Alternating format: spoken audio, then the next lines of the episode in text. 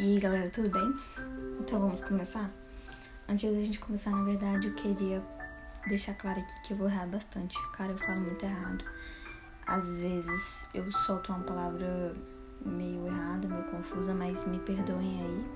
É, também se eu falar algum contexto errado, que vocês não concordam, me perdoem também. Foi a forma que eu entendi, que eu peguei pra mim e eu, que Deus falou no meu coração.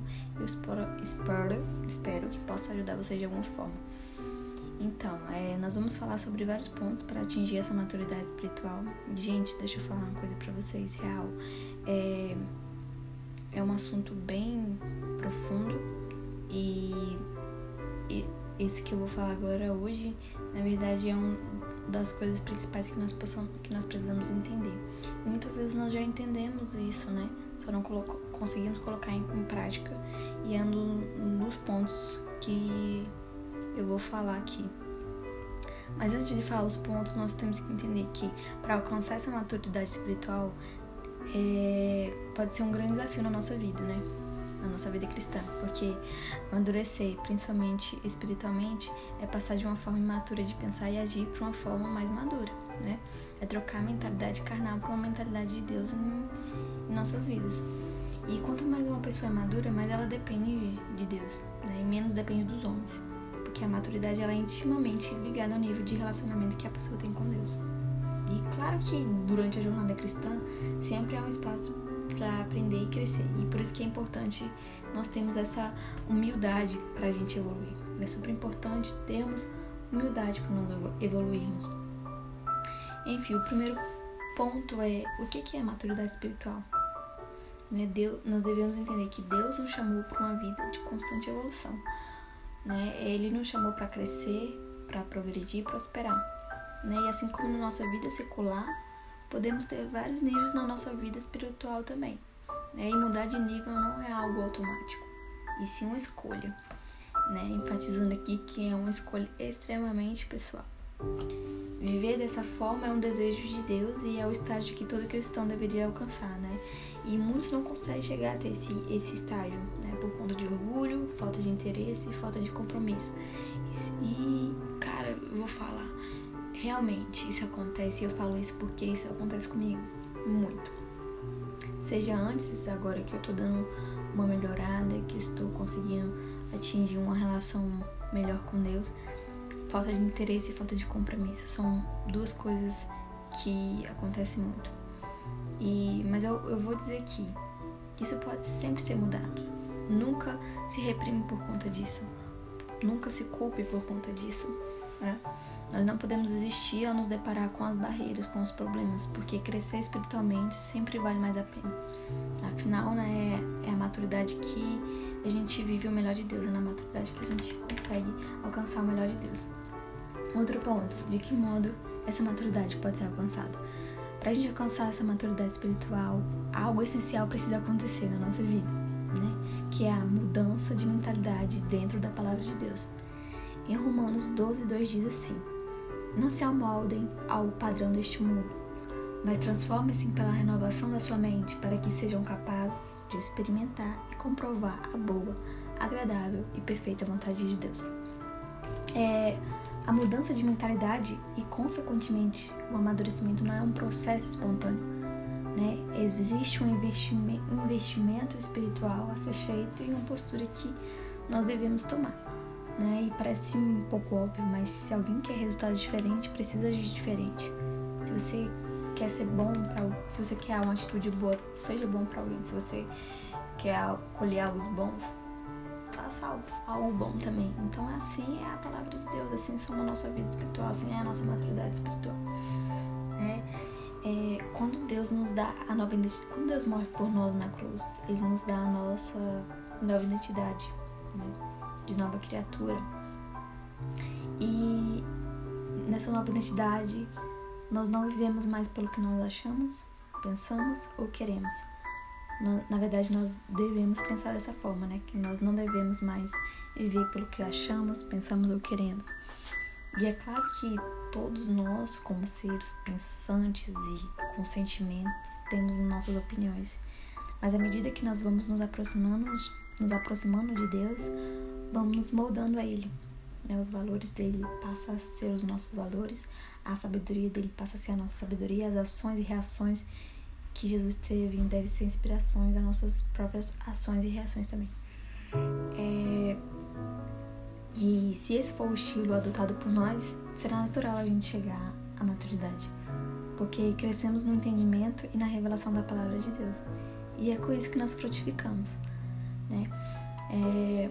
Mas nós devemos lembrar que isso é, uma, é um processo de decisão, né? E é o primeiro passo para a mudança. Depois que você tem essa decisão, é fundamental tomar algumas atitudes que nos conduzirá a chegar a essa transformação. Vamos lá, outro ponto. Como que é trabalhar para se tornar maduro espiritualmente? Né? Claro, tem, temos que ter hábitos.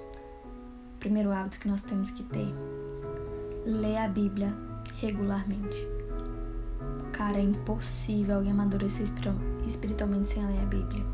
Eu falo isso porque eu não tinha uma vida de, de ler a Bíblia constantemente. E acredito que ainda não tenho como deveria ter. Mas mudou bastante, né? Porque a Bíblia, ela é a palavra de Deus.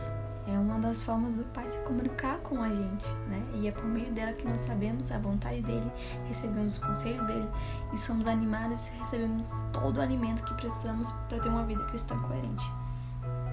E sendo assim, a gente vamos, nós vamos ser bem-sucedidos nas demais áreas da nossa vida.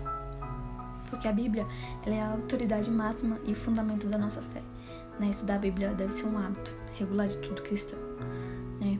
Mas devemos entender que ler a Bíblia de uma forma fria é apenas, é apenas ler história, como se você estivesse lendo alguma história, qualquer história, né?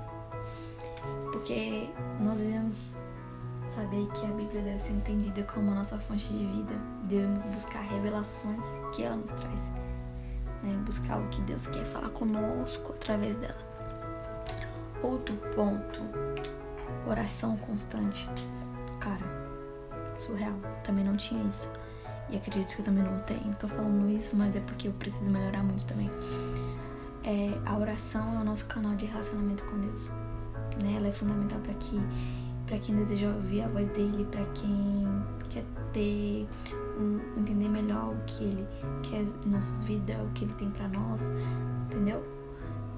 É surreal, tanto que a oração é preciso e é essencial para o nosso crescimento, né? Porque a oração ela permite que nós possamos compreender o propósito de Deus na nossa vida e que Deus possa entender o que nós queremos dizer para Ele que nós queremos, nossos desejos, tudo. Porque a oração ela deve ser parte do nosso cotidiano. Cara, você pode orar na sua casa, dentro da sua cozinha, no seu banheiro, na rua, no seu trabalho, na sua faculdade, na sua escola, qualquer lugar. Mas é super importante não separarmos um tempo exclusivo para estar sós com ele, né? E a gente tem que descobrir isso com o tempo. Comece com 5 minutos, com 10 minutos e vá aumentando até você entender os, o seu tempo essencial com ele, o que você precisa com ele. Né? Outro ponto que eu acho super importante mesmo, de verdade, é quando a gente edifica a gente mesmo, a gente consegue servir os outros. Ou seja, a vida de um cristão, cristão que quer crescer, é uma busca constante por mais de Deus. Então, antes de qualquer coisa, o objetivo de todos nós é que nós possamos ter Jesus como nosso Senhor e Salvador e ser semelhante a Ele, certo? E o mundo sempre vai nos pressionar, tentar nos imprimir nós a nossa forma de pensar e tentar também nos atrair de volta para Ele. E é por isso que é importante a gente ouvir a palavra de Deus constantemente. Nós devemos ler livros, é, ouvir pregações, ouvir músicas de adoração, estar entre pessoas da mesma fé, seja na igreja ou fora dela, e estar disposto a servir. Porque não basta estarmos ali alimentados e edificados e não sermos bênção para os outros, né? E é este o motivo, esse é o propósito.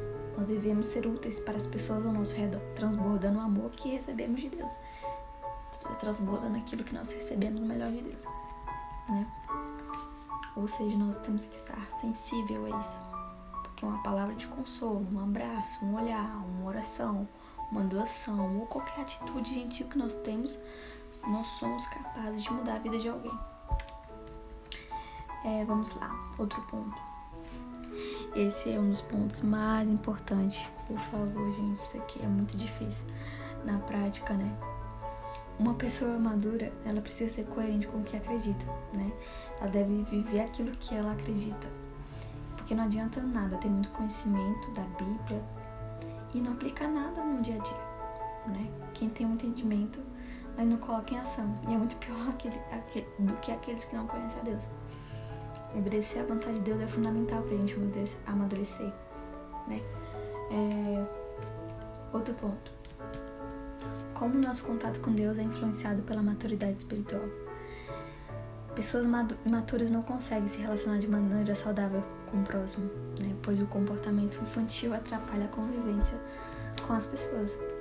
Né? É... Quando somos cristãos maduros, somos capazes de deixar a vaidade, os ciúmes, as mentiras, o egoísmo, a fofoca e qualquer outra criancice de lado para dar espaço para as características que Deus quer expressar através de nós, quer, quer expressar através da nossa vida, né? E o, o resultado disso é um relacionamento íntimo com Deus, com Deus, né? Além de benefici beneficiar nós mesmos, né? Porque isso afeta positivamente aqueles que estão ao nosso redor.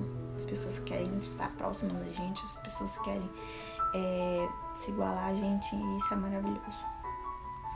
É, e com a ajuda de Deus, nós podemos sempre nos tornar pessoas melhores para executar o propósito dele em nossas vidas. Então, eu espero que possa ter ajudado. Esse é um, é um estudo bem profundo, bem mesmo.